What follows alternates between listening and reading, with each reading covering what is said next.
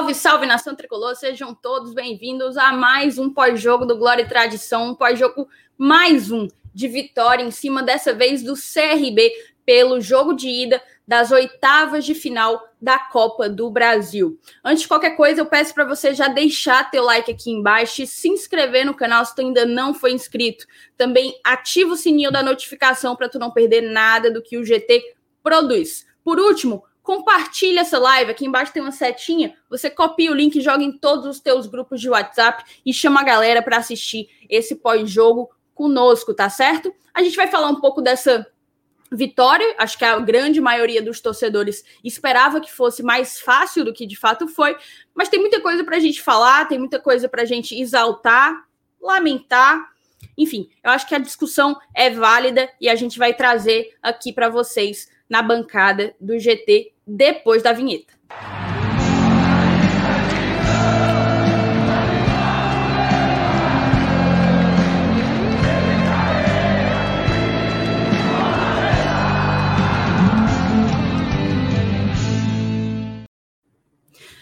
Oi, gente, tudo bem? Boa noite. Mais uma vitória aí para o Lion, mais uma vitória em casa.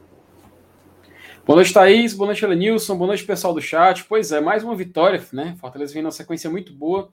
Hoje uma vitória muito importante, jogo de ida da Copa do Brasil, ou seja, venceu o primeiro jogo, é, partir na frente nesse duelo, né? A gente tem a vantagem do empate lá em Maceió. Isso conta muito, isso é muito valioso para o Fortaleza.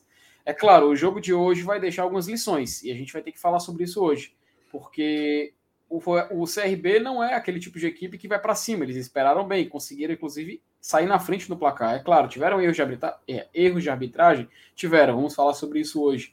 Porém, o Fortaleza mais uma vez se superando no segundo tempo. O Voivoda substituindo muito bem. É, inclusive, a gente tem que também separar um tópico para falar sobre o Matheus Vargas, sobre a questão Matheus Vargas, que é algo que com certeza vai perdurar por toda a temporada. Enfim, é, espero que a galera curta mais essa live do Glória e Tradição e, como de costume, pessoal, passa adiante. E tu, Elenilson, bem-vindo. Lembrando que não tem gol, gol qualificado, né? Pois é, não tem. Não tem gol qualificado, mas. Acho que, é, acho que o, o Elenilson tá aí com a gente? Opa, acho que, eu, acho que ele é, tá travando o sinal dele. É, o sinal dele tá travando. Vamos deixar ele, ele se virar ali, sair, depois voltar, não sei como é que ele vai fazer. É, então, Felipe, vamos falar, vamos falar. A galera toda perguntando se a live tá monetizada. Galera, tá monetizada. Eu vou confessar para vocês que foi o Marco Aurélio nosso membro que me lembrou, tá? Ele chegou mais cedo aí na live, mandou no chat, eu vi enquanto eu ainda estava aqui no bastidor e, e coloquei para monetizar. Eu ia esquecer mais uma vez na mesma semana. Isso é, isso é consequência do Saulo, viu? O Saulo tá fora. e o Saulo é o maior monetizador desse canal. É ele que cuidava disso, então ele fora fica mais difícil. Acho que o Elenilson consertou aí e tá de volta. Seja bem-vindo, seu Elenilson. Opa, é, rapaz, eu fiz uma reclamação aqui com a minha operadora de internet, mas acaba não ver resolver ainda, ficou de vir amanhã. Vamos ver se melhora. Mas de vez em quando tá dando esse, essas oscilações mesmo, eu percebi hoje durante o dia também. Mas é isso aí, é, foi um, um jogo que a gente pode considerar o primeiro tempo de um jogo, né? Geralmente a gente faz assim quando é um jogo decisivo. Aí a gente sabe que a continuação dele pode ter outra história totalmente diferente, né? Vamos hoje comentar, né? Antes de mais nada, boa noite para vocês. Pro... Né, a gente fica tão empolgado, ficou puto com a internet também, que acabei nem dando boa noite para vocês, nem para o pessoal que já está aqui no chat, como de costume. Mas é como eu tô falando, então a gente vamos, a gente vai esperar o que acontece, né, no, no jogo de volta, que é o que realmente vai decidir, né? Como você falou, não tem gol fora, gol qualificado, ainda bem, né, para a gente não, não tem a preocupação de perder só de 1 a 0 e tá eliminado. Né? Se perder de 1 a 0 tem chance dos penais ainda, mas eu acho que isso não vai acontecer. Talvez o jogo lá seja até um, um cenário melhor do que o que a gente viu hoje no Castelão. Mas a gente fala disso daqui a pouco, né? É isso, a gente fala disso daqui a pouco. Então, vamos começar assim com algumas discussões, né? Vamos trazer primeiro, antes de tudo, é, a discussão sobre o pênalti. O pênalti foi pênalti ou não foi pênalti. Na verdade, a, o jogo teve tantos pênaltis que a gente precisa especificar qual que foi, né? No caso, o pênalti em cima do David, suposto possível pênalti em cima do David no primeiro tempo, é, que acabou sendo chamado, o árbitro acabou sendo convocado a olhar o monitor e decidiu que, que aquilo ali não seria uma penalidade. O que é que vocês acharam? Vocês acham que erraram, que acertaram? A gente foi prejudicado nisso? É, pois é, né, Thaís? Até aqui no chat eu concordo muito com. A gente não é que dizer que não concordo, mas eu entendo o ponto de vista do Paulinho Brasil, nosso membro que comenta no chat, que ele fala que sente dizer que o lance do DVD não foi pênalti. Ele diz que fala isso porque se ele marca no mesmo lance sendo favor do CRB, sem dúvida ele teria uma raiva grande. Mas, Paulinho, é aquela, é aquela coisa. Eu acho que o que aconteceu ali naquele lance foi falta de critério. Porque o árbitro não dar pênalti no David naquele lance, logo em seguida marcar aquela falta no segundo tempo que o, Crispim, que o Crispim cobrou, é sem dúvidas é, é, é de se questionar, porque ele não teve critério. Na minha opinião, foi pênalti sim no David. Fortaleza foi mesmo prejudicado na primeira etapa. É, acho que se, se, inclusive, esse jogo, esse gol no primeiro tempo poderia ter mudado a história do jogo, não, tenho, não tenho dúvidas disso. Tanto que a postura do Fortaleza na segunda etapa só foi modificada por conta da, da, da gente estar atrás do placar. Então, esse problema, essa questão de arbitragem, nunca é algo que a gente gosta de comentar aqui. Mas, infelizmente, de vez em quando, a gente tem que falar porque é inevitável. E, e ele muda a história da partida. Até teve um, um, me passou um sentimento muito estranho. Eu até convido o Elenilson e a Thaís também para opinar sobre isso, de que o árbitro meio que não queria ser contrariado naquele lance do David. Tipo, ele falou, não foi pênalti porque eu estou dizendo que não foi. Aí o VAR vai, chama ele para conferir, ele confere, você escuta ele comentando, ele falando que não, eu não vou marcar, eu não vou marcar esse pênalti, eu não vou marcar isso. E a gente fica pensando, poxa, então o cara já está com uma predisposição negativa. Eu até passo essa questão para os meus colegas. Gostaria muito bem de ouvir o Elenilson agora sobre esse lance do, do David. Eu também quero ouvir o Elenilson, porque o Elenilson é uma pessoa que ele dificilmente coloca na conta da arbitragem. Ele não gosta de é, reclamar é, de arbitragem. Pois é, mas eu queria ouvir a tua opinião acerca do pênalti, se foi ou se não foi, e se tu acha que a não marcação mudou alguma coisa ali, seja em termos práticos ou anímicos, digamos assim, no time do Fortaleza.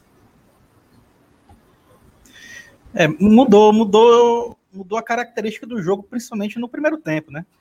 Essa questão de ser pênalti ou não, é, ela, ela é quando, quando envolve essa, esse quesito interpretação, até, e principalmente quando vai pro VAR, o cara vai no VAR e, e continua com a mesma com a mesma interpretação.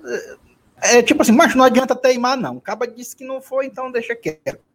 Mas a gente já sofreu o outro lado da moeda. Se não me engano, o pênalti contra o. Aliás, a favor do Atlético Mineiro na estreia. Eu acho que esse aí foi fichinha, né? Na, na frente daquele lá que, que foi no Hulk. Mas assim, é... o que que isso influenciou? Ele influenciou no comportamento do time é, no segundo no, no, primeiro tempo. Por quê? Porque é uma desvantagem no CRB ali, talvez não, não a, a, consistência defensiva deles não seria a mesma coisa que a gente viu. A gente, o Fortaleza martelar, martelar, martelar, martelar, né, e, e não conseguir é, furar a retranca, né, teve até algumas chances, pecou por, por capricho, às vezes, na finalização. Inclusive, foi um dos jogos, esse de hoje, foi um dos jogos que a gente reviveu aquela situação de dominar o jogo e falhar no último passe e na finalização, né, na conclusão da jogada. A gente já tinha visto esse, esse filme algumas vezes em temporadas recentes e hoje a gente sentiu de novo aquele, aquela lembrança ruim desses momentos. Mas mais influenciado por isso, por, esse, por essa questão de querer abrir o placar. E eu, eu até levo também para o lado é, psicológico que, que não só o torcedor, mas eu imagino que o próprio atleta inconscientemente deve ter. A gente vem de uma sequência boa, enfrentando adversários difíceis, né? Adversários de alto nível. E a gente vem de vitórias seguidas. Então, a, a tendência quando pega um time de Série B é achar que, que, que vai ser teoricamente mais simples, né? Um jogo que você vai ganhar na hora que quer. Só que o tempo vai passando, o gol não vai saindo, né? E a coisa vai, vai, vai parece que vai é, é sentando os pés no chão, né? A realidade. E, e a falta desse possível gol, que seria de pênalti, é que fez exatamente essa diferença de comportamento. Uma vantagem no placar colocaria as coisas no trilho e talvez, quem sabe, tornaria o jogo mais fácil e a gente não tivesse aqui com um placar que, é, que, que deixa a disputa em aberto, porque o 2x1 a disputa está em aberto. Talvez a gente conseguisse um, um resultado mais favorável. Mas assim, é, aí você diz, mas ah, pô, o Fortaleza só ganhou do CRB porque teve dois pênaltis. Mas, meu amigo, na verdade era para ter tido, era três. Né? Podia ter quatro, cinco, seis, o tanto de pênalti que fosse necessário ter. Se você entrou na área né, e, e, e ou chutou a gol, é porque você está atacando e a probabilidade de você ter um pênalti a seu favor aumenta e é consideravelmente maior do que aquele que não vai para o ataque, que fica só cercando e se defendendo. Isso é, é uma, é uma coincidência. Acho que a tua internet está bem. está oscilando bastante, Elenilson, tua internet. Tenta dar uma saída e retorna. Própria Acho partida de futebol. Então, assim, eu, eu vejo eu vou tirar o Elenilson, porque é, eu acho que ele vai precisar dar uma corrigida aí na internet dele. E vou ler alguns comentários aqui acerca do assunto, tá? O Aurélio, nosso membro, colocou que não sabe se é pênalti, mas o juiz marcou uma falta no Ederson no segundo tempo, no lance exatamente igual ao do David. No lance que o Crispim bateu a falta perigosa. Dois pesos, duas medidas? É um, é um bom questionamento. O Paulinho Brasil, também nosso membro, coloca que o David foi tocado, porém nada suficiente para derrubá-lo. Seria mais jogo se tivesse prosseguido a jogada, que era perigo do gol. Cara, eu nem concordo com o Paulinho, nem concordo, por exemplo, com o Vinícius, que. Cadê? Deixa eu encontrar. Ah, tá aqui. Que colocou assim: toque na área é pênalti. Nem, nem tanto, nem tão pouco, entendeu? É, nem acho que qualquer toque na área seja pênalti, como também não acho que precisava ser uma entrada mais forte para que fosse marcado pênalti. Eu explico por quê. Houve obstrução. O jogador do CRB obstrui a passagem do David, que fez uma finta, fez um drible. Ele toca o David, impede que o David continue na jogada. Se isso for. Aí você pergunta, o David forçou, né? O David fez um escândalo, exagerou e tal. Beleza, a gente pode até concordar que, de fato, o David talvez tenha chorado mais do que aquela falta deveria causar de choro. Mas isso não, isso não invalida, não torna inexistente a falta e a obstrução. Aquilo ali foi falta. Se tivesse sido fora da área, teria sido marcado como falta. Como foi dentro, o árbitro optou por não marcar. Eu vejo dessa forma e acho que, assim, sem sombra de dúvidas, o. o... Tá aqui, justamente. Justamente a pergunta do Tadeu. Se fosse fora da área, ele marcaria? Se sim, por que não foi pênalti? Acho 100% que se fosse fora da área, ele, ele marcaria. Então, assim, vamos dar uma sequência, vamos falar um pouco do, do time, né? Até porque a gente estava ali. Fala, Felipe, você quer dizer alguma coisa? Não, não é, seguiu o raciocínio, só ia ver se tinha colocado aqui o superchat na tela já, mas. Guardar. Não, tem aqui o superchat do Ranieri Viana, é. nosso membro e padrinho conselheiro. Ele coloca: Eu não tive nervos para assistir o segundo tempo, mas eu sabia que seria difícil. No final, vamos para as quartas. Se Deus quiser, Ranieri, se Deus quiser. De fato, eu também, apesar de considerar desde o início o Fortaleza favorito, é, em nenhum momento o fato de ser favorito torna a partida mais fácil ou mais difícil. A gente lembrou, inclusive, nos programas aqui ao longo da semana, que é, o CRB está no G4, né? Se eu não me engano, está em segundo lugar, ou é terceiro, terceiro. não lembro. Terceiro, pois é. Terceiro. Em terceiro lugar. É, inclusive, falar aí também do superchat do, do Renan, Renan Maranguape, que disse que tá de luto, porque quando não tem o Saulo, ele não manda mensagem, mandou só o superchat, sem mensagem. Enfim, é, daí, cara, o, o CRB, ele tá jogando bola, tá um time encaixado, fazendo uma boa campanha na Série A. Então, eu sabia que ia ser um, um jogo difícil. Ia ser um jogo complicado. Não é, não ia ser mamata de maneira alguma. Agora, de fato, talvez a gente tenha se complicado por alguns fundamentos, algumas questões que a gente precisa trazer aqui na discussão, tá certo? Vamos então começar aqui na escalação. Acho que de surpresa na escalação, só o retorno do Wellington Paulista no banco e do Felipe Alves também, né? O Felipe Alves, que aparentemente já está recuperado. Eu imagino que, como ele ainda está voltando, o Voivoda optou por manter o Marcelo Boeck na nossa meta. Então, o que é que surpreendeu vocês? Na minha opinião, daquela escalação, só o, só o Jackson, né? Mas a gente teve também a troca do Matheus Vargas pelo Romarinho. O que é que vocês acharam?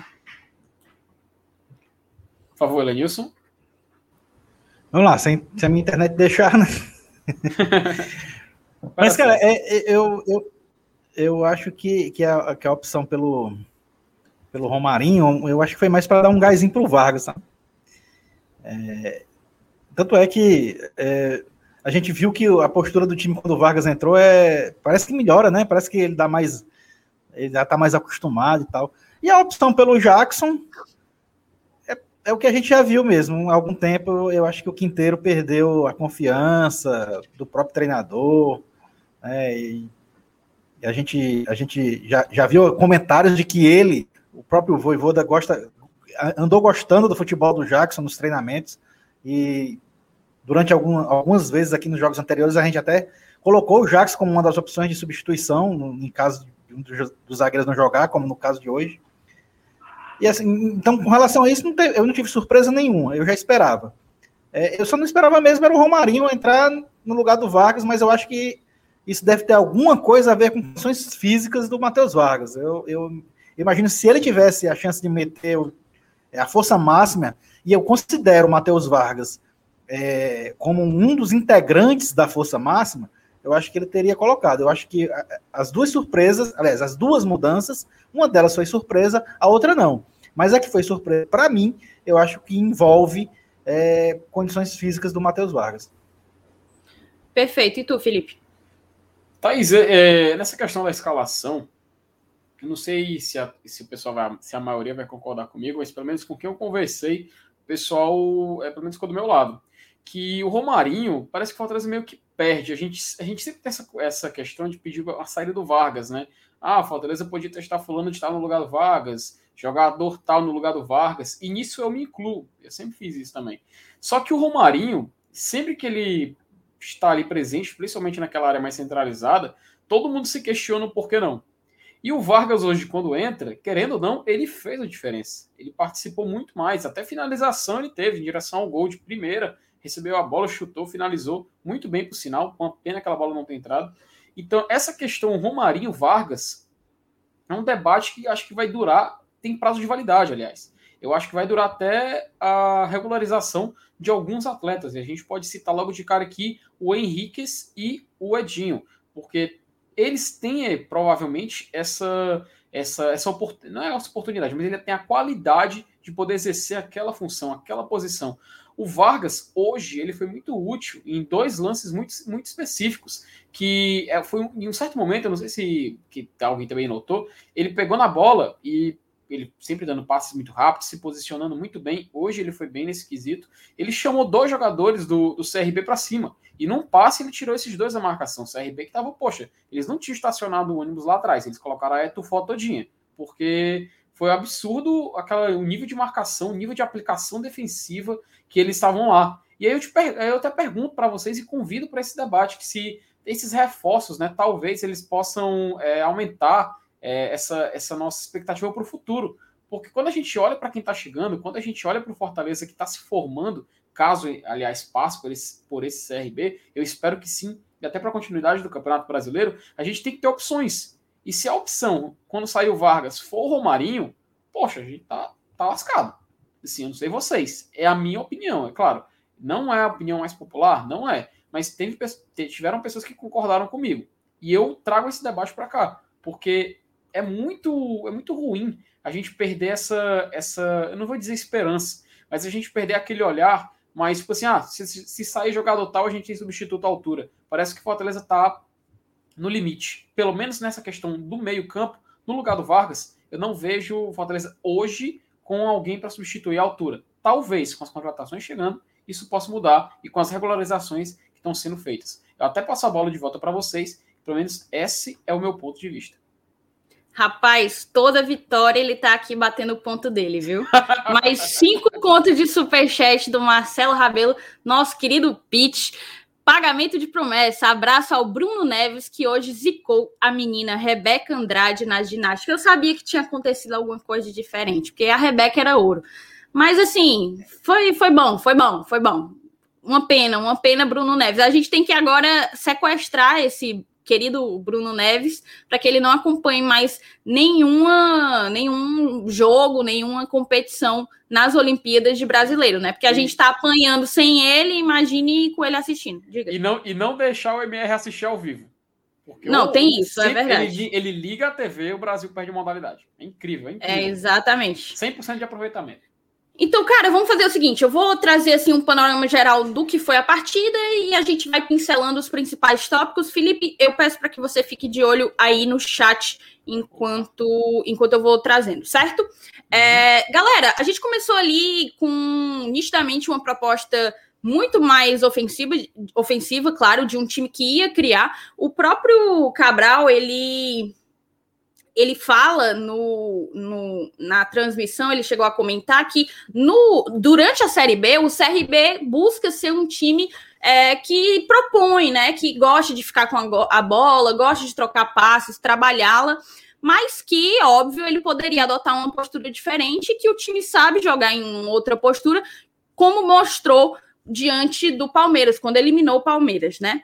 E aí, cara, a gente de fato fez valer essa máxima. Foi um ataque contra a defesa nos primeiros 25 minutos, só deu Fortaleza. O David estava sendo bastante acionado, a gente tentava chegar ao gol, tanto buscando passe entre os zagueiros, como tentando cruzamento, seja pelo alto, seja cruzamento rasteiro, mas acabou que não entrava, né? Ou quando a gente chutava, perdia. Quando a gente acertava, o, o zagueiro tirava de uma maneira absurda, de uma maneira surreal, a maneira como aquele, como aquele zagueiro, aquele defensor tirou aquela bola do David, eu acredito. E, e aí e foi nesse ritmo, né? O, o, o, CRB tentando segurar as pontas ali e o Fortaleza impondo o seu ritmo, impondo a intensidade que o Voivoda tão, tanto pede. Aí, velho, aí mudou um pouco o panorama ali a partir dos 30 minutos. A partir dos 30 minutos, eu achei que o, o jogo ele ficou feio. Ele ficou um jogo feio, truncado, muito, muito predominantemente ali na faixa do meio-campo, ou seja, nenhuma equipe conseguia avançar tanto, nem outra, porque erravam muitos passes. O jogo ficou muito faltoso. O, o árbitro ele também não colaborava para uma partida mais fluida, uma partida de mais futebol mesmo, jogo jogado, como a gente gosta de dizer. E aí a gente foi para o intervalo, inclusive com dois zagueiros amarelados. O Tite levou um amarelo completamente sem futuro, completamente sem noção. Ele fez um desarme, ele desarmou um, um atacante do CRB na bola e levou um amarelo de graça. Enfim, a gente foi para o vestiário com dois zagueiros amarelados. Achávamos até, inclusive, que o, o Voivoda pudesse trocar algum, né, para não ficar sofrendo com, com a zaga, dois terços da zaga pendurados, mas não. Quando retornou, vieram sem mudanças. Normalmente vem sem mudanças, né? É um caso só quando a situação está muito delicada que, que aí que aí o Voivoda faz uma maior alteração. Lembrando assim que a grande chance, a maior chance do CRB ali no primeiro tempo foi foi dada pelo Boeck. Foi aquela bola do Boeck. Aque, a, o, o Boeck errou, deu um passe mais curto, assim, né? E, e acabou que o, o, atacante aproveitou e pegou a bola, mas acabou errando. Enfim, inclusive erraram outras, outros lances que, graças a Deus, a, alguém estava ali para assoprar, né? Daí, cara. Muito, muito, muito. E aquela bola que o Careca consegue sair num contra-ataque, toca para aquele Diego Torres, Diogo Torres, não lembro ao certo, o homem isola com o gol praticamente vazio. Mas enfim, a gente foi ali para o segundo tempo, teve o gol do, do CRB, que dificulta demais as coisas, dificulta é, quando você precisa correr atrás do placar, né? É muito complicado. A gente já a gente já inverteu, já correu atrás do placar muitas vezes, tanto ano passado, desde que a gente voltou para a Série A, é, já aconteceram em várias ocasiões, mas é muito desgastante, não só para a gente, torcida, como também para o jogador. Então, assim, sair atrás num jogo de Copa, num jogo de mata-mata, é muito complicado, muito complicado, porque ali naquela situação, se o CRB tivesse tido mais competência para se fechar, eles voltavam para casa para jogar em casa com vantagem, né? Enfim, a gente ficou ali naquela e foi só com as mudanças do Voivoda que o jogo começou a melhorar. Para mim, a entrada do Matheus Vargas foi crucial para o jogo melhorar. Crucial. E eu falo como uma pessoa que critica o Vargas quando eu entendo que ele precisa ser criticado. Tem vários jogos que ele joga muito abaixo do que eu espero que ele jogue. Hoje, ele fez a diferença quando entrou, na minha concepção. Ele deu, segurou mais a bola, a gente não estava conseguindo segurar a, essa bola. O Ederson fez uma partida ruim, é, que não é comum a gente ver, é um jogador muito regular, mas a gente mas fez uma partida tão ruim, muito ruim. E o Crispim também não estava nada bem. Daí, cara, a gente, com a entrada do Matheus Vargas, conseguiu segurar mais a bola. O Wellington Paulista entra logo em seguida, começa a chegar mais, e aí tem os dois lances de gol em que a gente acaba convertendo. Lembrando que o Wellington Paulista mudou a sua batida, né? Ele tá com batida agora diferente, talvez ele assimilou que pudesse estar sendo telegrafado, é, monitorado pelos outros, pelos outros goleiros e mudou a sua batida. A gente acabou saindo vencedor num jogo com dois pênaltis, né? Com dois pênaltis pênaltis que, que muito bem marcados. Se tivesse sido marcado o que precisava ser, teria sido três pênaltis no mesmo jogo, porque foram três faltas. Enfim, terminado esse ponto, eu queria, Felipe, que a gente fosse discutir. A primeira coisa é a gente no próximo jogo contra o CRB, a gente vai ter o retorno do a gente vai ter o retorno, não. Os jogadores que chegam com a janela de transferências vão poder jogar contra o CRB então a gente bid, vai. Né? É, se sair no bid antes, exato. É, Mas há tempo suficiente para que eles saiam no bid. Então, se a gente vai para o jogo do CRB contra com o Edinho, Ângelo Henriquez e o próprio De Pietri relacionados, né? Tu, como é que tu vislumbra? Eu não falo nem só do jogo do CRB, a gente está na iminência de abrir a janela de transferência. Mas tu acredita que a gente conseguiu repor todas as peças? Porque a, o grande problema, inclusive hoje, era ter quem botar. A gente teve que botar o Oswaldo, que a gente sabe que não tem ajudado, botou o Torres, o Torres tem jogado melhor, eu, eu tenho gostado das entradas dele, mas assim, falta opção, principalmente quando o Wellington Paulista não estava, né? A gente estava muito sem opção. Passa a bola aí para ti para te perguntar. Vou passar, na verdade, para o Elenilson, para perguntar para ti, Elenilson, se tu acha que a gente conseguiu fechar aí o ataque. Se o ataque fica redondinho com esses reforços e se a gente, então, tem expectativas maiores, a gente pode alcançar maiores coisas com, esse, com esses reforços, né, no ataque? É, em, ter, em termos de quantidade, vai ficar redondinho, né? É, acho que supriu ali a, a ausência né, de, de, possibilidades de substituição e tal. Agora, se vai realmente repor a nível é, de qualidade, a gente vai começar a saber na próxima semana. Né, principalmente aí a partir desse jogo do CRB, que eu acho que eu acho que ele vai levar assim alguém para lá. Não, não, não devem, claro, estrear todo mundo, não deve estrear todo mundo. Mas eu acho que um ou outro vai entrar nesse jogo aí a depender de como esteja a nossa situação no placar. É, mas assim, a gente tem que vislumbrar Série A, né? É o que é realmente o, o, o, campeonato longo e que o banco de reservas é de uma importância fundamental. Então, você ter quantidade já dá um alento. Agora vamos saber se a gente vai ter qualidade há uma grande possibilidade de sim, né? A gente vem aí, vê aí que os caras que estão chegando. O Edinho a gente já conhece, sabe que é um bom jogador, que, que já foi útil para a gente na Série A.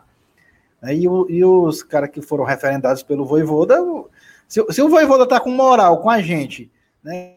De, não tem moral com a Toinha, né? Para abrir o portão, mas com a gente, o que ele faz, né? A gente. É, é, acho que não tem um torcedor do Fortaleza hoje que não tem o treinador como um, um digamos assim, um, ídolo relâmpago, né?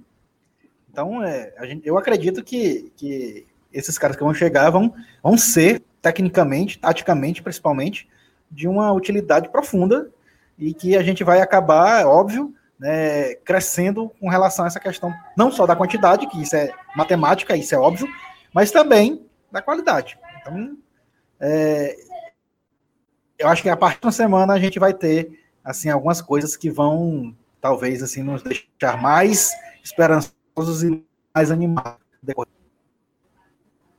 Perfeito. Eu queria ler o, superchat do Sandro Montenegro, mandou aí 5 euros para a gente. Se eu não me engano, o Sandro fala de Portugal. Se eu não estiver enganada, ele fala de Portugal. Já ouvi várias vezes aqui nas lives do GT. Ele coloca: impressionante como o vestiário do treinador faz a diferença. Os jogadores sempre voltam hum, errando menos, né? Sempre voltam. Eu acho que ele ia falar jogando sempre mais e errando menos. É.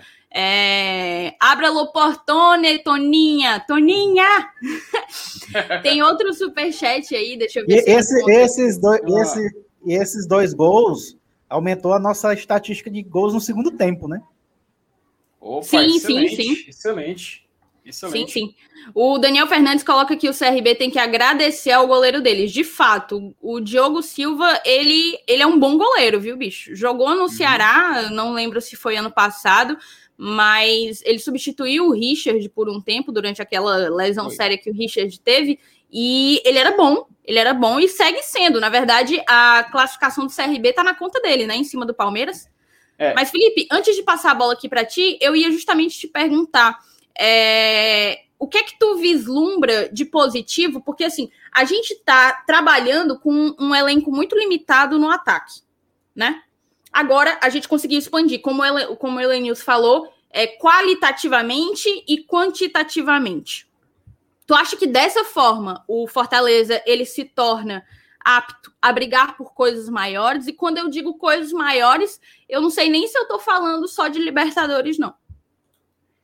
Pois é, né, Thaís? É, só antes agradecer rapidinho aqui, o Elton Pereira também mandou superchat de um real. Um abraço para ele, o Elton está acompanhando a gente aqui.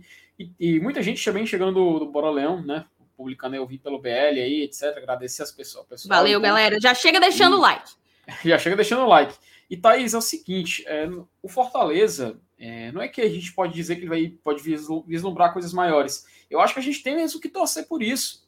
Tem, tem um movimento na torcida que eu entendo que é justo. Eu não estou criticando, não estou falando mal, não. Mas tem um certo movimento na torcida que o pessoal meio que se sente impedido de tentar torcer ou vislumbrar para uma coisa maior.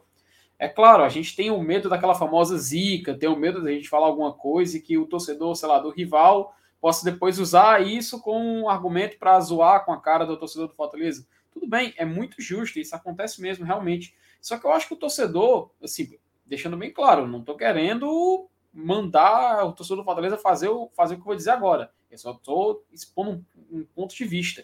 Que eu só acredito que o torcedor do Fortaleza tem que se permitir, tem que se permitir pensar dessa forma. A gente, nós vencemos, nós estamos terceiro colocado no Campeonato Brasileiro. Sabemos muito bem qual é a briga que, tá, que se tem no Fortaleza, e quando eu falo Fortaleza, Fortaleza como instituição, é, nós torcedores sabemos do que, que nós podemos conseguir, acreditamos no potencial que está ali, e na Copa do Brasil, após esse confronto muito complicado contra o CRB, Fortaleza pode sim pensar em chegar longe. É claro, sempre respeitando o adversário. A gente viu hoje. Não, assim, chegar longe, a gente acha que vai chegar. Eu falo mesmo de. Em, em havendo, em estando assim, em estando onde nós estamos, com hum. um ataque completamente limitado, sem tantas opções, se com a chegada das opções a gente pode brigar por algo a mais do que Libertadores, ah, eu acho? Thaís, eu acho que existe um limite, sabe? Mesmo que o Fortaleza é, obtenha muitas contratações de qualidade, sei lá, traga jogadores de nível de seleção internacional, só um exemplo. E é meio que ele trouxe mesmo, né? O Henrique já jogava na seleção do Chile. Mas mesmo o Fortaleza fazendo esse tipo de investimento, eu acredito que a gente vai ter um, um certo problema, porque tem que contar com adaptação, tem que contar com desenvolvimento. É claro, o método Voivoda é um método que se desenvolve muito rápido na cabeça do atleta. A gente viu isso em exibição, poxa, desde o começo do trabalho dele. Mas o Fortaleza tem que ainda, eu acho que a gente tem que tomar cuidado, tomar cuidado, mas sabendo do que a gente pode conquistar. Não é à toa que a gente está onde está. E a gente está onde está e não é por acaso, estamos fazendo por onde. Então, mesmo com essas contratações, eu acho que o nosso limite, por enquanto, é Libertadores. De brigar por Libertadores, até porque a gente está se permitindo a isso. Não é exagero, não é salto alto. Inclusive, Thaís, até aproveitar esse espaço para falar. Teve um vídeo que até eu lancei, é, lancei aqui no, no Globo Tradição, que era falando das pontuações, que a média de pontuação para cada objetivo no Brasileirão. E teve um comentário é, que o cara falou: ó, é, tem, tá faltando humildade, tá faltando humildade para o torcedor do Fortaleza. Mas aquela coisa não é falta de humildade. A gente está numa posição, a gente está jogando por essa posição e estamos enxergando uma possível realidade.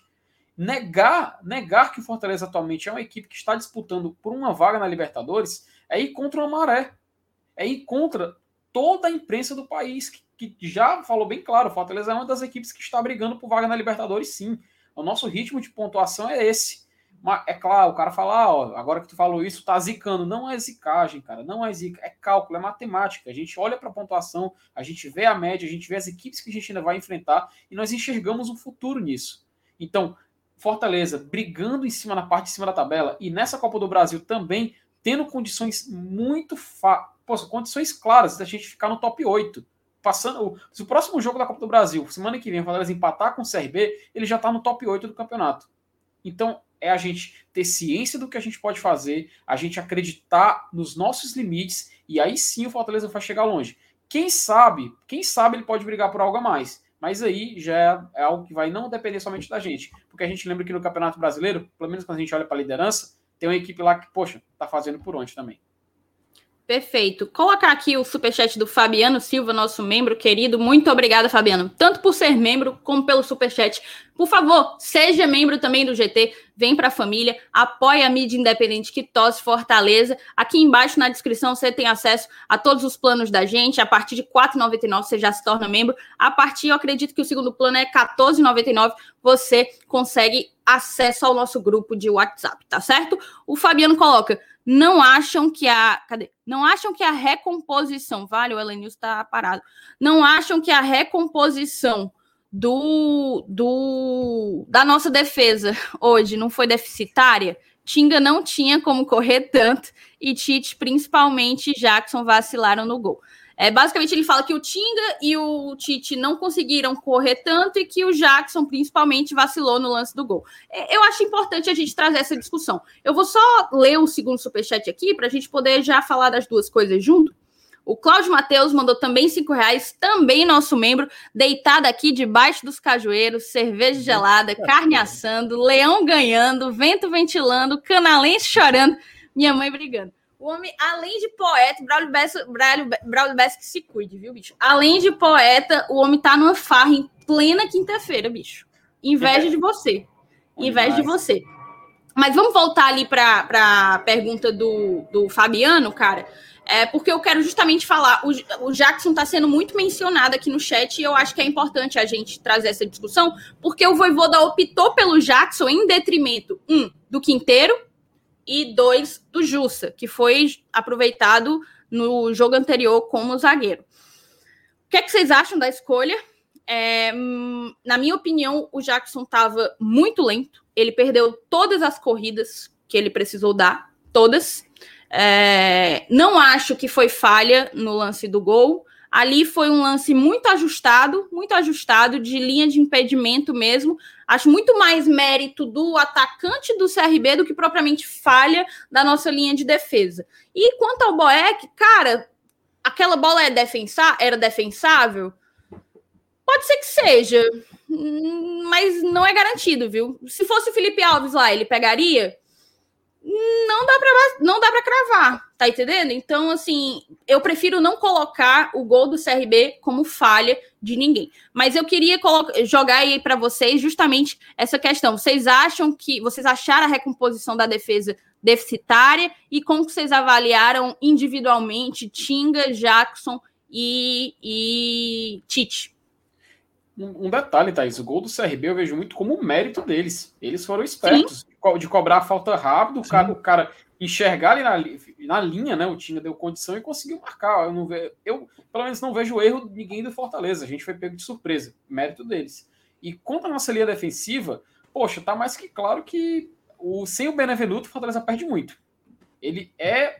A gente sabe que no, na nossa linha de defesa, tanto Tinga como Benevenuto e como Tite fazem um trio perfeito. Poxa, um zagueiro canhoto, um lateral direito adaptado que tem condições de fazer defesa, o Benevenuto zagueiro de origem centralizado e que sabe sair para o jogo, sabe dar chutão quando precisa dar.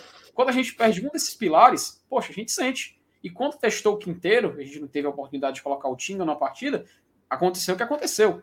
O Jackson, quando entrou, poxa, a gente sempre fica com aquela pé atrás, porque constantemente sai pênalti. Constantemente sai pênalti para o adversário. A gente viu no final, na reta final do Brasileirão 2020. Então, sem dúvida nenhuma, Thaís, o Fortaleza perde quando a gente não tem essas peças que são muito úteis para a gente. Eu espero realmente que com essa abertura da janela internacional a gente possa, poxa, pelo menos dar uma olhadinha com carinho nessa posição, pelo menos procurar, mesmo que seja um, para colocar ali e ter a gente um zagueiro mais seguro.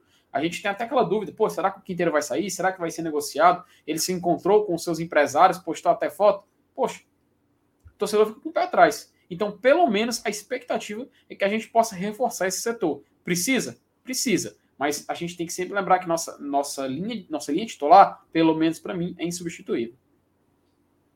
Perfeito. E tu, Elenilson, como que tu avalia o desempenho da nossa linha defensiva hoje?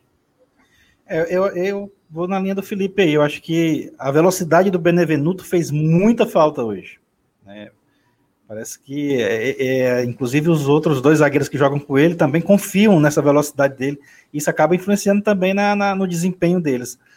É, o Jackson foi exatamente o contrário, né? O Jackson, a gente trocou a velocidade do Benevenuto pela lentidão do Jackson. Falta de ritmo, etc. E outras coisas. Além da própria categoria de zagueiro. Não que o Jackson seja um perna de pau, óbvio. Mas o Benevenuto está jogando muita bola em relação a isso. Em relação a ele. Então, eu acho que a, a, maior, a maior ausência é, foi, foi da velocidade do próprio Benevenuto. A gente, eu acho que a zaga do Fortaleza sentiu muita falta dele hoje, é, e, e, isso ficou caracterizado nos lances de perigo que o CRB levou, principalmente nos contra-ataques, né? Que é a hora em que o zagueiro tem que expor a sua velocidade, porque normalmente ele vai estar mano a mano com o atacante. Perfeito. Cara, eu queria ler alguns comentários aqui a galera falando muito dessa dicotomia, né? Dessas duas opções, esse paralelo entre Quinteiro e Jackson. Eu, sinceramente, não entendo a razão do Quinteiro não entrar numa, numa circunstância como essa. Não entendo, não optaria jamais pelo Jackson. Acho que o Jackson é um jogador lento. Acho que ele faz muitas faltas bobas, mas assim, não é o pior zagueiro que já passou pelo PC. Longe disso. Ele é um bom zagueiro para ser um reserva, mas não, não bom o suficiente para desbancar o quinteiro numa, numa escolha entre um e outro, sabe? Uma coisa que eu queria perguntar para vocês. Em, em, concluindo que a velocidade do Benevenuto fez muita falta, a gente pode cravar que ele é o nosso atual melhor zagueiro?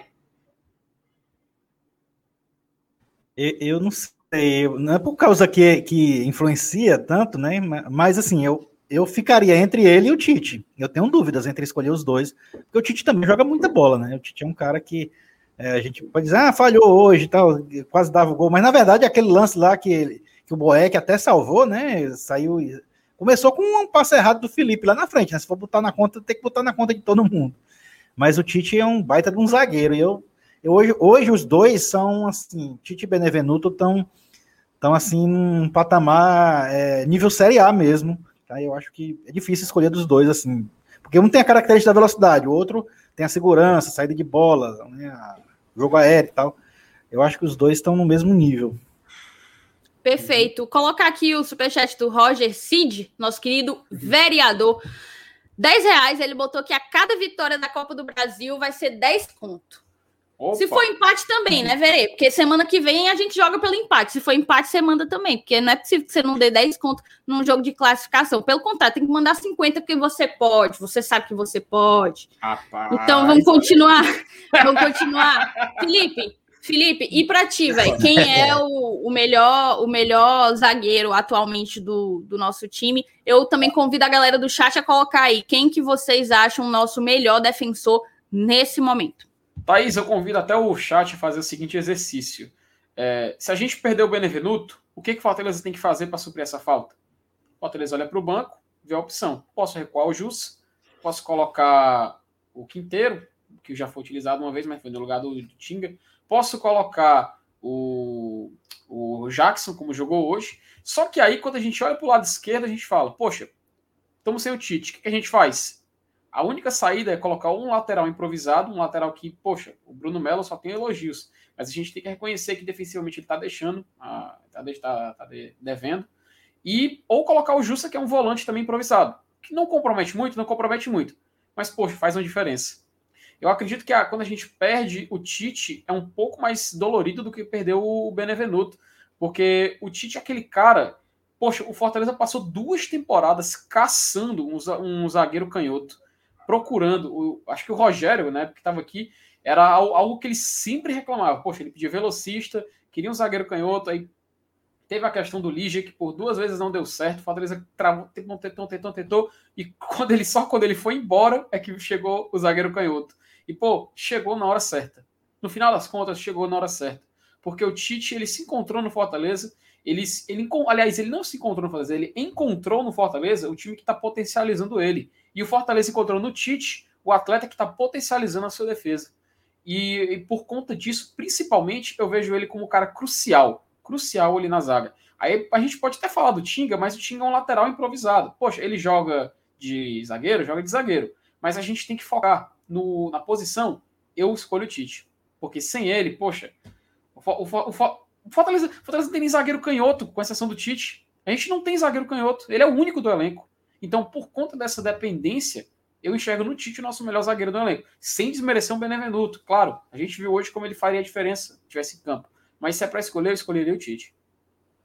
Olha, o Verê já mandou avisar que se for empate, ele manda 20 na semana que vem. Tá perfeito, Verê. Você é o cara, você sabe que é. Cara, tudo bem. Na minha opinião, é o Benevenuto, mas eu entendo os pontos de vocês, entendo de verdade. Vamos colocar aqui só mais esse superchat para a gente poder correr um pouquinho aqui no pós-jogo. Não seria melhor utilizar mais o Quinteiro, que é do Fortaleza, já que não sabemos se o Benevenuto vai continuar? Cara, eu não abriria mão do Benevenuto pelo Quinteiro. Eu abriria, eu colocaria o Quinteiro, na verdade, como ficha 1, como o primeiro reserva. O cara que, em, em saindo um dos três, é o que entra. O que eu não concordo é com o Jackson ser esse ficha 1, entendeu? É, há, há alguns boatos de que aparentemente ele tem agradado nos treinos, mas assim, no jogo na minha concepção, não agradou. Mas vamos avançar, cara. Eu quero falar um pouco do retorno de, de Wellington Paulista, né? Do retorno de Wellington Paulista, que voltou de uma lesão longa até, ele teve um edema na panturrilha e voltou marcando logo os dois gols de pênalti. Ele tem um aproveitamento absurdo. Quando ele perde, todo mundo fica um pouco assustado. Na verdade, quando ele perde pênalti, ninguém se chateia, né? Porque o homem acerta tanto que ele perder é aquela coisa, é, é quando, é quando os, os, cosmos se, se encontram, tem que haver todo um, um Enfim, o universo tem que conspirar contra ele. Queria que vocês comentassem um pouco do, do Wellington Paulista e logo em seguida eu faço um questionamento aqui sobre o nosso querido Matheus Vargas. Tem a honra, Felipe? Só, é, é, é eu queria, queria que você respondesse essa, mas eu não sei se a Thaís já colocou aqui o, o superchat do Gabriel Souza na tela. Só colocar aqui que na questão do zagueiro. É, que ele falou que eu coloquei, cidadão, ah, eu acabei de responder ele. Ah, perdão, perdão, eu tava lendo aqui outra coisa. Mas sim, né? Eu vou, eu vou passar para ti, Lenis, por favor, continue, não vou atrapalhar. Vai. Não, o Wellington Paulista, é, é, é, a gente já bateu várias vezes nessa tecla. Né? A gente até comenta aqui que o habitat natural dele é a Série A, é um cara que sempre está presente né, no, nos clubes de Série A e é um dos maiores artilheiros da história do, do, dos pontos corridos. Então, cara, é, é, e essa questão de, de, de, finalizar pênalti, né? Naquele, naquele estilo que ele agora, como a Thaís falou, ele deu uma segurada, né? Mudou. Eu acho que ele mudou mais por conta daquelas falhas, né? Aqueles pênaltis, eu acho que perdeu uns dois pênaltis aí, com, batendo daquela maneira. E aí, mas é um cara que é seguro, que tem experiência. E você bater pênalti, velho, assim, é, um, é uma característica de, é, de quem tá, tá familiarizado com o gol, né? Se o cara é artilheiro né, e, e, usa o pênalti para in, incrementar os seus números, melhor ainda. Né? E, e, com qualidade, e com a qualidade que ele tem para fazer. É, é, é para executar a cobrança, então torna a estatística favorável para ele e para o clube que, no, no qual ele está representando, que é, graças a Deus agora é a gente, né? Então, quando ele vai para a bola, a gente tem a certeza de que é, uma probabilidade enorme da gente fazer o gol. E hoje não foi diferente. Talvez se é, tivesse o, o, o, o, aquele primeiro pênalti marcado, não seria ele que batia. Então, o destino né, estava reservado para ele mesmo. Né? Vamos deixar marcar os pênaltis só quando o WP9 estiver em campo, que hoje ele retorna e a marca registrada dele é essa aí, de executar mesmo. Então, é, é, um, é um tipo de jogador, é um tipo de característica que deixa a gente seguro, né? O torcedor, o torcedor fica seguro com relação a isso. Principalmente quando for um jogo decisivo. Pode prestar atenção, ele, quando, quando o jogo é decisivo, é jogo de mata-mata, é um, é um jogo importante, ele é infalível, né? Ele perdeu pênaltis, mas perdeu pênaltis em jogos de meio de, de temporada. Muito decisivo, tinha aquela pressão. É, mas, mas, quando, quando o bicho aperta, ele crava lá e, e mostra, mostra que veio e, e mostra também que a perna dele não pesa na hora na hora de, de assumir a responsabilidade. Isso aí é, é, é uma grande característica dele. Perfeito. Cara, FT, antes do próximo tópico, tem um super chat especialmente dedicado para você. Opa. Leia aí. Vou colocar aqui na tela então do Cláudio Matheus, Hélio Santisteban, Paulo Fernandes, Oswaldo Malangucci e Wagner Benatti. É, com todos se revezando nos vocais. Que banda é essa FT? Poxa, cara, os folhas, né? É os folhas? Se me engano, os folhas. é, mas eu não, vou, mas eu, eu não vou fazer igual ontem, não vou cantar aqui ao vivo, não, cara. Vai ficar, vai ficar na live de ontem só. Quem quiser assista lá que é, foi eu, o Saulo e o MR, a gente cantando The Fevers e Renato e seus Blue Caps. Foi muito divertido. Tá lá, inclusive. O pessoal, o pessoal acho que gostou, né? Pelo visto. Mas sim, só valeu, isso, valeu pelo superchat, Cláudio. É, agradecer o Cláudio e mandar um abraço também pro Repertório bom.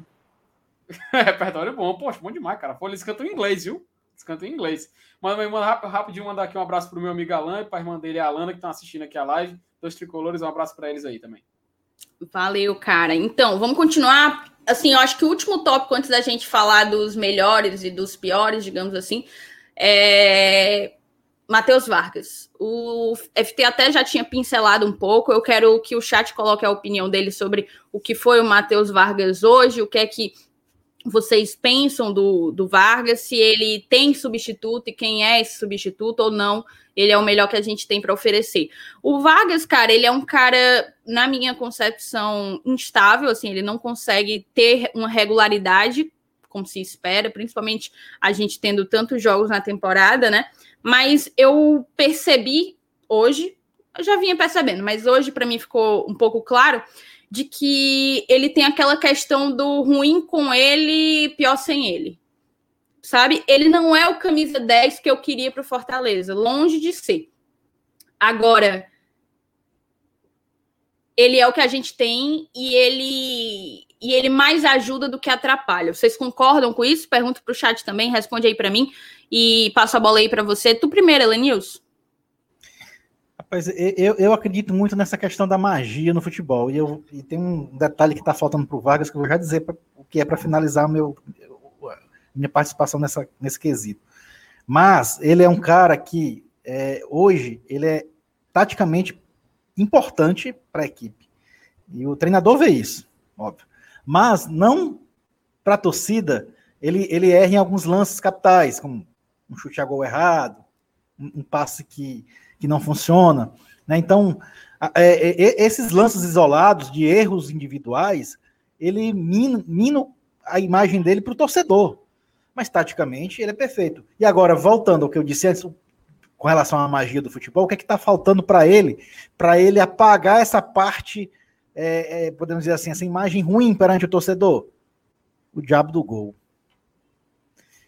Quando ele conseguir fazer o gol, eu acho, eu tenho certeza que, que ele vai virar a chave para esse lado de jogar para a torcida. Né? E, e, aí vai, vai obviamente, vai, vai, vai melhorar, né? Porque como já taticamente ele faz o que deve fazer, né? Isso a gente percebe. E, e, mesmo que a gente não perceba, o que importa é que o treinador perceba. E tá na cara que o treinador confia nele para fazer as funções táticas é, por, eles, por ele determinada. Mas na hora que ele conseguir fazer o gol, tirar esse peso das costas dele, eu acho que vai arriscar mais um lance individual, é, mais uma jogada de efeito, né? É, é a tal da confiança, que é um, do fator, é um dos fatores importantíssimos para quem é jogador de futebol. Em qualquer profissão é. Mas no futebol a gente sabe que é um quesito para lá de essencial. Tá faltando só isso aí pro Vargas, mas ele é um cara que taticamente ele é, é muito importante para a equipe. Cara, sobre esse assunto eu queria ler aqui, aqui alguns comentários. Inclusive, peço para você deixar seu like se você ainda não tiver deixado. Se inscreve no canal se for a sua primeira vez aqui. A gente recebeu uma galera aí do BL, então se inscreve no GT e ativa o sininho da notificação. O Marcelo Rabelo, nosso membro, coloca que o Vargas é bola. O Diego Albuquerque falou exatamente o que você falou, Helenilson. O Vargas só falta o gol para ele deslanchar. É, o Leon Lima falou um negócio bem é, interessante. Vargas é realmente muito instável, muito útil taticamente, mas faltam os gols e as assistências. Acho que assistência nem tanto, ele já apareceu bem mais nas, nas assistências do que no gol. Apesar de que o que se espera bastante de um meia de criação é muito mais assistência do que gol propriamente. Mas eu concordo para você, com vocês que, que falta que falta justamente um gol assim para mandar mandar a Urucubaca embora, né? Mandar mandar embora toda a maré de, de má sorte. E aí o Fábio Valério coloca: Matheus Vargas tem garra e joga para o Fortaleza. Muito bom, Matheus Vargas. É, o Fernando Amorim fala que acha que o Edinho vai fazer a, a, a posição do Vargas. Enfim, a grande maioria tá justamente. Cadê? Esse aqui, esse aqui foi bem legal. Tipo, joga para o Fortaleza. Joga para o Fortaleza, eu acho que é uma boa definição do que do que o Vargas faz. E na minha concepção, assim, para concluir, o que eu acho é justamente o que eu já falei há algum tempinho. É, ele pode não ser o camisa 10 dos teus sonhos, mas ele é o que a gente tem e é o melhor que a gente tem, entendeu?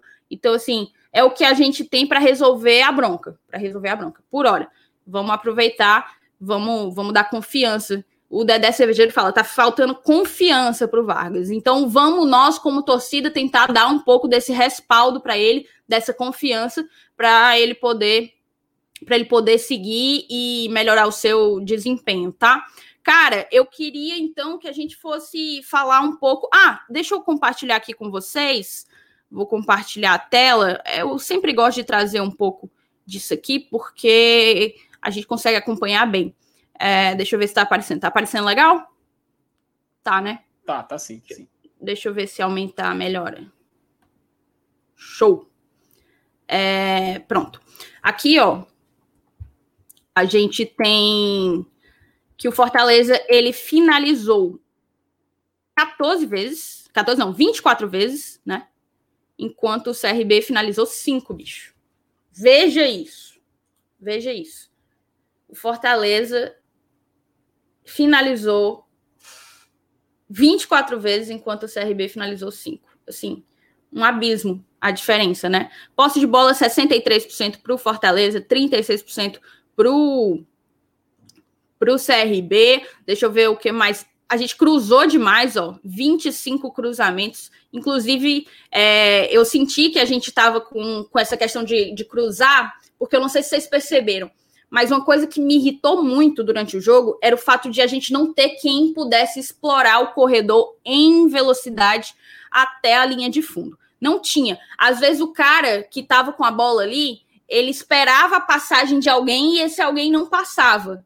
Pouquíssimas vezes eu vi alguém passando para poder ir em profundidade e receber a bola. A gente acabou abusando um pouco dos cruzamentos, 25 cruzamentos e apenas 12 aí para o CRB. Deixa eu ver se tem mais coisinha aqui para a gente conseguir olhar. Uh, tem um hitmap. Hitmap do Fortaleza, basicamente, praticamente da linha do meio aqui, né, da linha do meio campo para o ataque. Define bem a, a, o fator ataque contra defesa que a gente colocou. Como, o como Crispim, do CRB, ó. E como o Crispim foi utilizado né, do, lado, do lado esquerdo. Poxa, toda bola ele estava lá participando. Cara, isso aí transmite muita intensidade, né? A gente, a gente vê é, é essa palavra, o treinador até gosta de usar. E as, eu estava aqui pensando com meus botões, a gente falando sobre as possíveis utilizações dos jogadores novatos que vão chegar aí, que possivelmente vão ser regularizados. É, eu começo a imaginar que essa possibilidade é grande devido a isso aí. A gente vê um, uma situação dessa. E o clássico vai ser oito e meia da noite no domingo em que ritmo vai ser disputado esse jogo, né? Em que qual o nível de, de, de cansaço que esses caras vão estar na, na semana, né? O, nível de desgaste físico. Então, isso aí também a gente tem que, agora que eu é, ver esse detalhe, né, com relação a essa, essa questão da intensidade do jogo. E, e a gente sabe que, que no clássico, então, aí é que deve ser mesmo, porque todo mundo se doa, todo mundo quer ganhar. Né? Então, a gente começa a vislumbrar, quem sabe, né, uma, uma, uma obrigação até de usar esses caras nesse jogo contra o Pois é, e você percebe muito da intensidade, velho, no próprio mapa de calor, né? O quanto a gente conseguiu ocupar espaço no campo adversário, enquanto o, o CRB sequer, sequer teve, teve boa distribuição, bom posicionamento, digamos assim, no próprio campo de defesa. Deixa eu ver se a gente tem. Acho que é isso. Acho que do, do principal que eu gosto de destacar aqui virada de jogo, uma pro, uma pro CRB, 10 pra gente. Enfim, foi um. Foi, na verdade, se a gente olhasse só a estatística, se ninguém tivesse assistido o jogo, viesse só ver isso aqui, você diria que o, o jogo foi muito mais do que apenas um 2 a 1 A questão é porque a gente errou muito, né? Finalização. O Diogo é um bom goleiro também, então acabou que o placar foi esse mesmo. E graças a Deus, porque ninguém aqui tem que reclamar de vitória, não. Longe de mim. Não serei eu quem, quem vai reclamar de uma, de uma vitória em uma classificação, em uma, um jogo eliminatório da Copa do Brasil, oitavas de final. Cara, vamos então aqui eleger o melhor e o pior? A galera tá toda me perguntando se eu monetizei a live. Gente, muito obrigada. Eu, eu peço, inclusive, que vocês, sem, sempre que tiver eu aqui na live, vocês me perguntem logo no início para eu poder fazer se eu, se, eu, se eu tiver esquecido, beleza? Tá monetizada, graças a Deus. Enfim, vamos seguir aqui. É, vou passar a bola aí para o Felipe, é, para tu me dizer, Felipe, o melhor, o melhor da partida na tua concepção. Se tu quiser dizer também os destaques negativos, pode ser também, mas é, é meio complexo colocar destaque negativo em uma vitória tão importante como hoje. Pois é, né, Thaís? É, até ah, fui, fui, muito feliz em colocar o mapa de calor ali na, na tela. Inclusive, muito bonito o mapa de calor, parecia uma borboleta, né? Nas duas salas, utilizando muito o jogo. Pô, o Lucas Crispim, eu queria citar ele primeiro porque parecia que no segundo tempo toda jogada passava nos pés dele. Todas. Pelo menos a, a, impressão que passava era essa. Sempre do lado esquerdo, ele voltando, às vezes parecia um lateral esquerdo, inclusive, jogando uma posição que era de volante, meio campo. Em certos momentos até ele descia um pouquinho ali pela direita, mas sempre posicionado na esquerda eu, o Crispim me agradou demais, demais. E cada passe que ele dava, ele foi um jogador muito, muito, muito ativo na partida de hoje. Eu acho que se a gente não citar o Lucas Crispim nessa eleição de melhor em campo, a gente estaria cometendo uma grande injustiça. Então, pelo menos citar ele, eu acho muito importante. Inclusive, seria o meu voto. Aliás, é o meu voto. Mas a gente tem que também citar alguns outros jogadores. Pô, o David, ah, claro, teve aquele lance do pênalti, é, a gente já falou no início. É, o David é um jogador que tentou demais, estava voltando para marcar. Hoje não era o dia dele? É, hoje não foi o DVD, né? Mas o David foi um jogador que estava também procurando o jogo. E eu acho que a gente tem que dar os parabéns para ele. Já na, na linha também de meio campo, o Iago Pikachu cresceu bastante no segundo tempo teve um certo momento em que parecia que o Pikachu era mais que o volante, sabe? Eu não sei se foi por conta das substituições, não, não sei se a, a entrada do Matheus Vargas acabou fazendo isso, a entrada do Torres, até o Torres ficou um pouco mais ali do lado direito, e o Pikachu me pareceu mais centralizado. O Pikachu foi muito útil, muito útil. Ele distribuiu o jogo, levantava o braço, apontava, mandava alguém para lá, alguém voltar para cá. Enfim, foi um Fortaleza foi um time hoje muito coletivo na segunda etapa. E isso a gente tem que parabenizar, a gente tem que dar o, dar o crédito. Mas se é para me eleger um, vou concordar com o Agenor Cabral, que está aí com a mensagem na tela, também com o Luca, com o Luiz William, enfim. A grande maioria que está falando aqui hoje, meu voto seria no Lucas Crispim. Cara, eu devo estar tá, assim completamente louca, porque eu colocaria o Crispim entre um dos piores, na boa. Tipo, não gostei Sério? da partida dele, mas eu tô vendo que a galera concorda, a galera falando que foi o melhor, sem dúvida, disparado eu tô me sentindo um pouco, um pouco louca. Mas o Elenilson está aqui ainda? Acho que não, né? Será que ele travou logo nessa hora, bicho? Elenilson. Mayday, Mayday. Cadê? O homem saiu, cara. Socorro. Logo nessa hora. Eu vou então, colocar, então. Diz. É, eu vou falar o meu. Vou falar o meu. Cara, eu acho que a gente teve peças muito importantes, que são as peças que dão a dinâmica para o nosso time num dia pouco inspirado. O Ederson, para mim, fez muita diferença ele não ter feito uma boa partida hoje. O Fortaleza perde muito quando o Ederson não está num bom dia, e é até raro ele não estar num bom dia. É... Teve também o Crispim, não gostei do, do que o, o Crispim fez, assim, acho que, pelo contrário, eu não teria terminado a partida com o Crispim, por exemplo. E para mim, o Voivoda só terminou a partida com o Crispim porque a gente simplesmente não tem alguém que o substitua nesse momento. Não tem uma pessoa para fazer a ala esquerda como o Crispim faz. Então, mas assim, acho que ele já jogou partidas memoráveis hoje. Hoje não foi um bom, um bom dia para ele, na minha concepção, tá, gente? Não foi o que eu esperava dele. Assim como o Pikachu, também senti o Pikachu um pouco abaixo. Agora, para mim, quem que jogou bola? O David jogou bola, na minha opinião, é, apareceu demais, recebeu muito, tentou bastante, errou, errou. Em determinados momentos por, por não conseguir finalizar bem, em outros porque simplesmente o, foi defendido mas ele apareceu muito bem, ele deu muita, muitas opções de, de passe, de receber, né, aquele passe para finalização, de receber passes para finalização.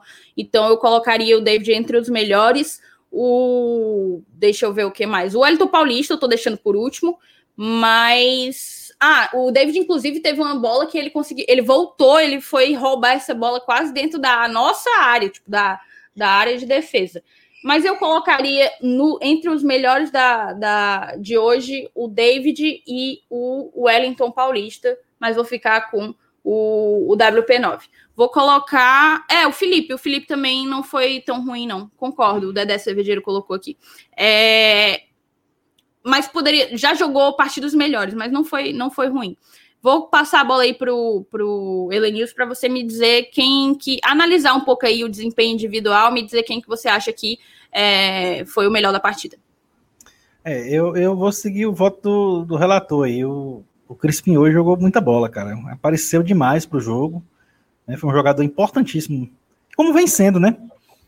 É, é, te, te, tiveram outros destaques também. O próprio Hélito Paulista, óbvio, né? Pelos gols que marcou, foi decisivo.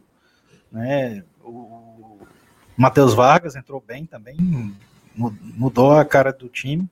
Então, esses três eu acho que para mim foram os melhores. E, assim, é, eu não vou votar no Jackson como pior, porque eu acho que não comprometeu, apesar de, da lentidão dele, né? Mas ele jogou, é, fez a parte dele. Eu, eu acho que um cara que ficou abaixo hoje do que eu esperava foi o Ederson. Acho que o Ederson hoje não estava no dia dele. Eu acho que a atuação dele é. E, eu, eu, eu acho que a minha internet caiu, não sei se vocês estão me ouvindo. Não, estou te ouvindo, pode ir. Tô ouvindo, tô ouvindo, tô ouvindo. Agora eu acho que caiu. É, na hora. É, mas, aí, mas deu para entender o voto, né? Deu para entender o voto. Aí é, deu, deu para entender. Ele, na verdade, ele parou aí no Ederson, né? Ele tá tentando voltar. Elenilson, Mayday, Mayday.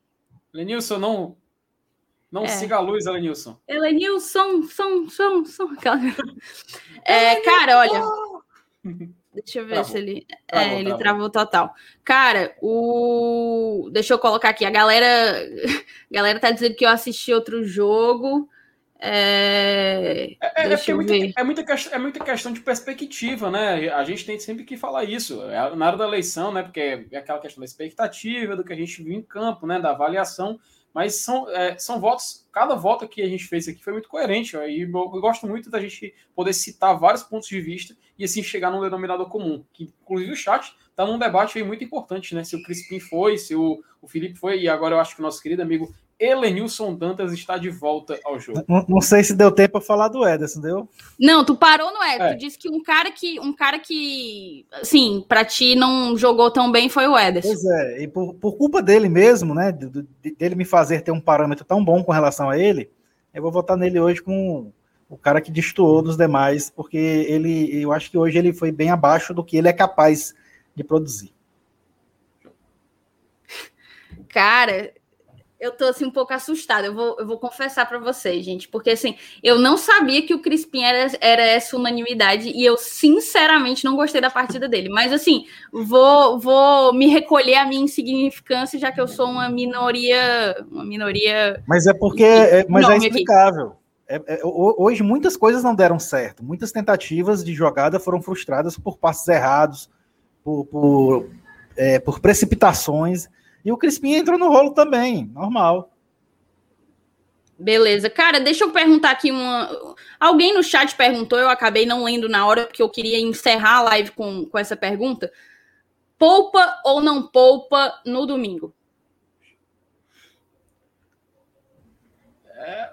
Neco. Não, pra cima, pra cima. Clássico rei, né? Não tem isso, não. não Exatamente. Que, não sei o que a galera do chat acha. Mas, poxa, clássico rei, a gente não pode. Pô, três pontos na Série A. A gente tem que lembrar aquela coisa. Copa do Brasil é bom? É bom, mas nosso objetivo do ano tá no domingo. Tá em domingo a domingo. É o campeonato Eu concordo brasileiro. com vocês. É, é o que se diz, né? Clássico rei é um campeonato à parte. Um campeonato à parte.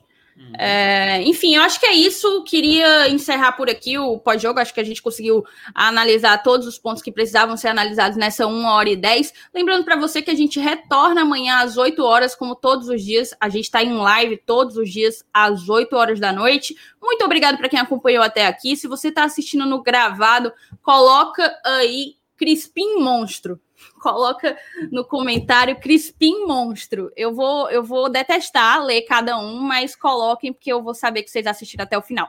Beleza? É isso então. Muito obrigada a todo mundo que acompanhou a gente até aqui. Amo todos vocês. Muito obrigada, meninos, por me fazerem companhia nesta empreitada. E a gente, a gente se despede até amanhã. Valeu, saudações tricolores. Fala, pessoal. Tricolores. Hoje eu vou partir pro estádio, pois meu Fortaleza vai jogar mais tarde. É, vou levar meu bandeirão, camisa do leão e vibrar à vontade. A torcida contagia, passando energia, ela não se cansa. É, e quando o jogo acabar, eu vou comemorar, tricolor